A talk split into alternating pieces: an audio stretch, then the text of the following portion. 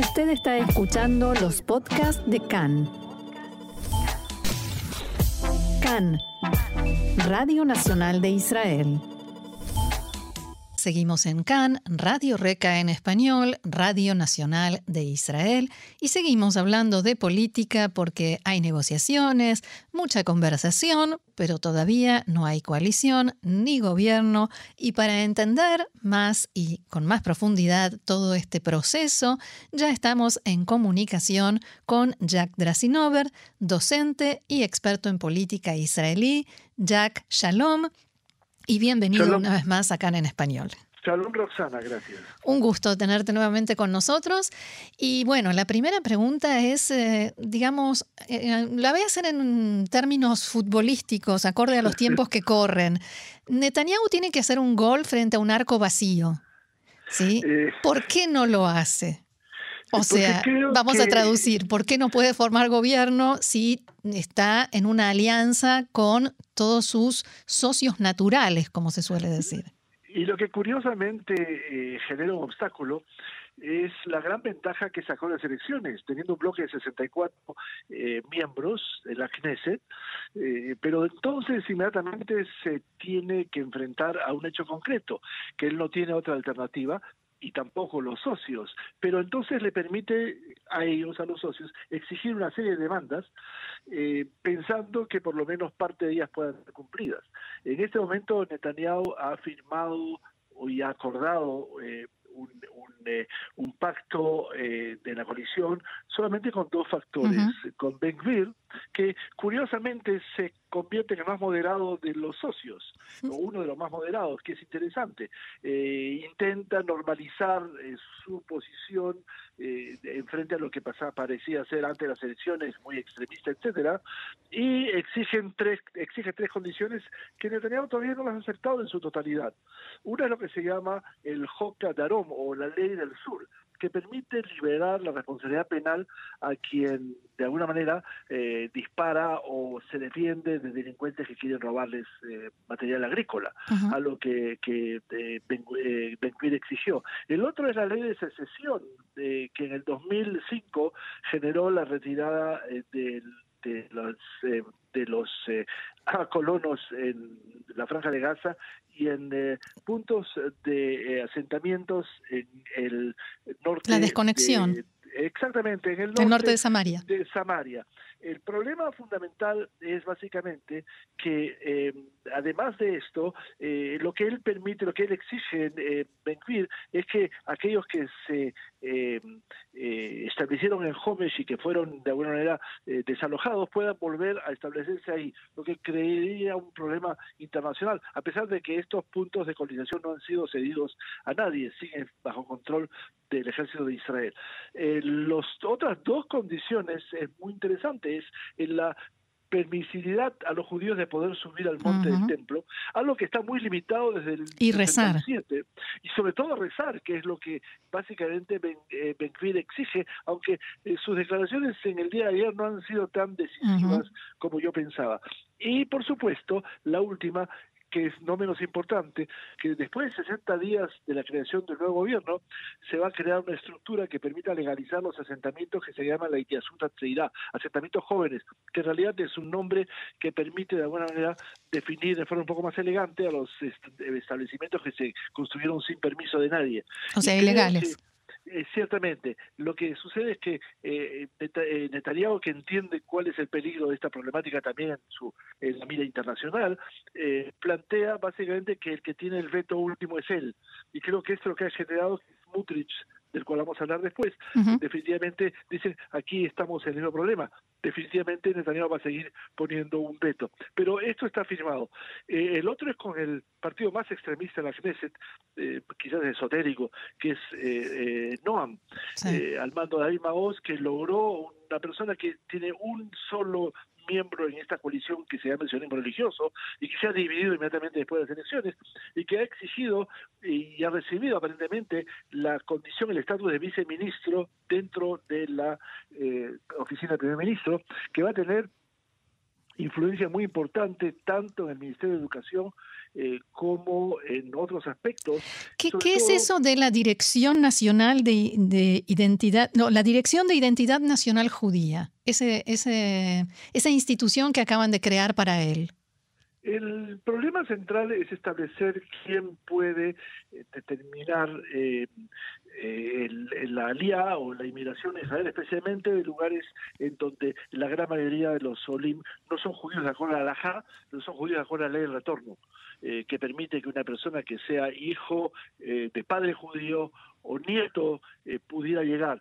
Y el grueso de eso está específicamente en los que eran los países que que eh, pertenecían a la Unión Soviética antes. Por eso esta organización NATIF, que es la que maneja gran parte de esta estructura, eh, va a estar bajo el comando de Avi Maoz, que eh, además es un partido con una condición homofóbica muy clara y que quiere reducir totalmente los derechos que han logrado las organizaciones eh, que defienden los derechos de los homosexuales, eh, lo, el LGBT.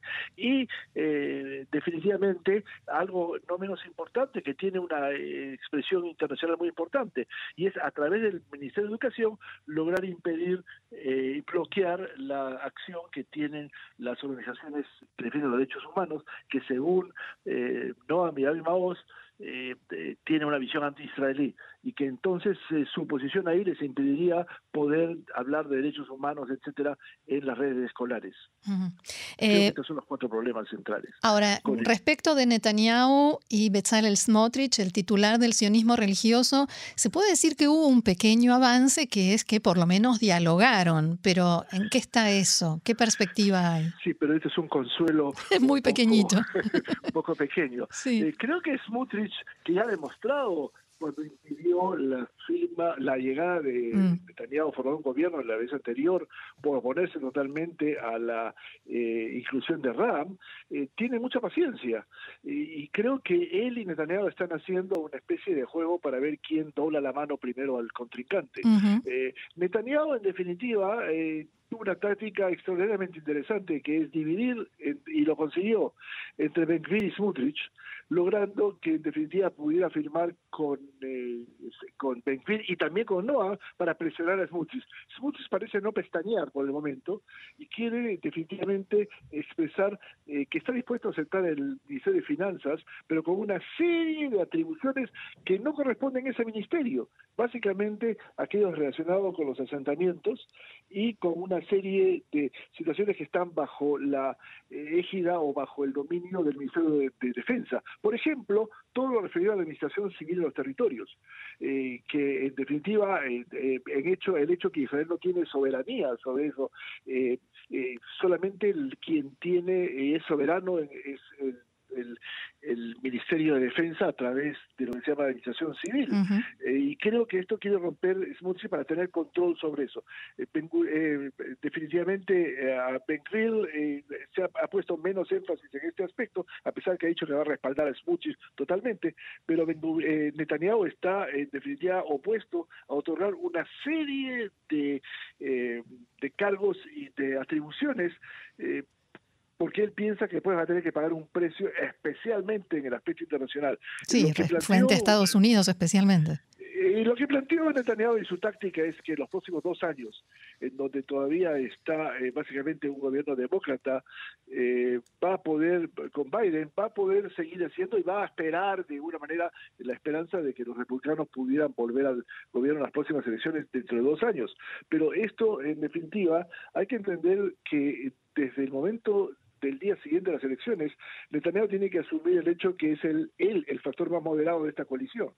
Y hay que entender que eh, algunas, curiosamente, me llama la atención, algunos de estos factores que todavía no han firmado con Netanyahu están más interesados en saber qué es lo que el otro socio, los otros socios reciben de Netanyahu, eh, más que lo que ellos reciben. Y entonces tenemos acá varios aspectos. El más interesante es del Frente de la Torah, por ejemplo. Y Aduta Torah, que están celosos que están celosos de ya, se dice lo que ya, pues sí, pero casi en definitiva no veo elementos concretos eh, como tal, sino básicamente eh, el, el, hecho de que los otros partidos están recibiendo más. Y por supuesto, no olvidarnos, el descontento que hay dentro, del, Likud. Esa era mi siguiente pregunta. ¿Qué está sucediendo dentro del Likud y hasta qué punto puede tener fuerza e influencia este grupo de em, integrantes del Likud, funcionarios o exfuncionarios con ánimos de regresar, que están realmente enojados y hasta amargados por esta situación. Creo, modestamente, que hay una falta de entendimiento de lo que es la política israelí. Por un lado, eh, mucha gente piensa ante las elecciones eh, que el partido que va a tener la mayor cantidad de votos eh, es el que tiene el dominio, pero resulta que en Israel hay un sistema de coalición y lo que está pasando aquí es exactamente eso, que los socios de coalición exigen y reciben de Netanyahu, porque al fin y al cabo sin ellos no se puede formar coalición, casi o prácticamente una gran parte de las demandas que ellos plantean. Y dejan a los miembros del Likud, del partido que tiene la mitad de los 60, más de la mitad de los 64 eh, de 64 bancas en una situación básicamente que no quedan cargos de importancia. Yo puedo eh, visualizar básicamente a cuatro factores que son eh, los explosivos: Amsalem, Pitán, Edelstein, que fue el presidente de la Knesset, y Katz, que fue quizás el más fuerte de todos, que fue el ministro de Finanzas, que definitivamente dicen no estoy dispuesto a aceptar cualquier cosa, no las migajas que me va a dar Netanyahu. Y entonces piensan movilizar las estructuras del partido. Por ese, por este momento, eh, la, en este momento la fuerza de Netanyahu todavía es tremendamente importante dentro del Likud y no se ve eh, que eso trasciende. Pero todo depende eh, de lo que va a generarse después de la repartición total de los cargos y entonces veamos qué, qué va a suceder. Sí, porque hay un eh, señor llamado Guidon Saar, por ejemplo, que se atrevió a desafiar a Netanyahu y hoy en día está bastante lejos del Likud no solamente él. Sí, entre la lista es muy larga. También él, este, sí. y tenemos y que podemos hablar de personas que no desafiaron, pero que se les prometió y no cumplieron, eh, como el caso de Barcat, eh, que fue alcalde de Jerusalén y que fue prometido de ser el ministro de Finanzas. Ya, ya nomás era ministro de Finanzas. Eh, que está buscando en, eh, dónde está firmado el, el, acuerdo, por supuesto no hay ninguna promesa firmada, son promesas orales. Y aquí entonces estamos en esta perspectiva. Pero todo esto pone en cierta complejidad. Por un lado hay mucho tiempo todavía. Netanyahu tiene bastante tiempo, casi dos semanas, y después puede pedir una prórroga. Pero aquí hay otro problema. Hay quien piensa que cada vez que pasa más tiempo, las exigencias pueden no reducirse, sino subir. Creo que la idea de que Netanyahu pueda firmar con todos los factores y dejar a Smutis eh, marginalizado para decirles, bueno, esto es lo que hay, eh, no funciona totalmente así. Y entonces creo que, eh, sobre todo después que Ben dijo que él no entra en la coalición sin Smutrich, eh, básicamente estamos acá hablando de una problemática central que eh, tiene una diferencia entre lo que entre lo que Netanyahu plantea, que es el temor a que la imagen del gobierno frente al marco internacional sea demasiado extremista y de los factores internos que están preocupados simplemente de tener mayor peso en esta coalición de Netanyahu. De todos modos, ¿existe alguna remota posibilidad de que no logre formar gobierno? Eh, en política israelí nunca se puede saber, no, pero creo que los intereses son tan grandes de que los partidos saben que no hay otra alternativa. La alternativa es ir a nuevas elecciones. Y hay más de un partido, además del costo económico, que no está interesado porque no está seguro que va a recibir por lo menos la misma cantidad de votos que recibió en esta, eh, en esta elección.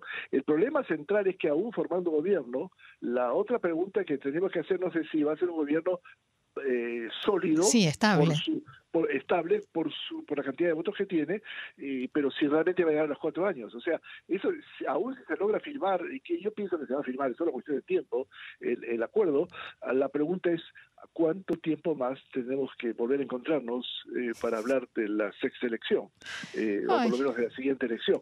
Pero esto, por supuesto, parece en este momento parece ser solamente eh, dejarnos llevar por la imaginación. Pero los factores que están al lado de Netanyahu y que son parte de los socios parecen ser homogéneos pero quizás en el aspecto ideológico y no en el aspecto de intereses propios que cada uno tiene frente a su electorado, que le va a exigir decir, ok, ¿qué hemos recibido de Netanyahu? Muy bien, Jack Drasinover, experto en política israelí y docente, muchas gracias una vez más por todas estas explicaciones y bueno, seguiremos muy de cerca el proceso hasta que haya gobierno o pase algo, así que volveremos a estar en contacto. Gracias y hasta la próxima. Gracias, Roxana. Shalom. Shalom.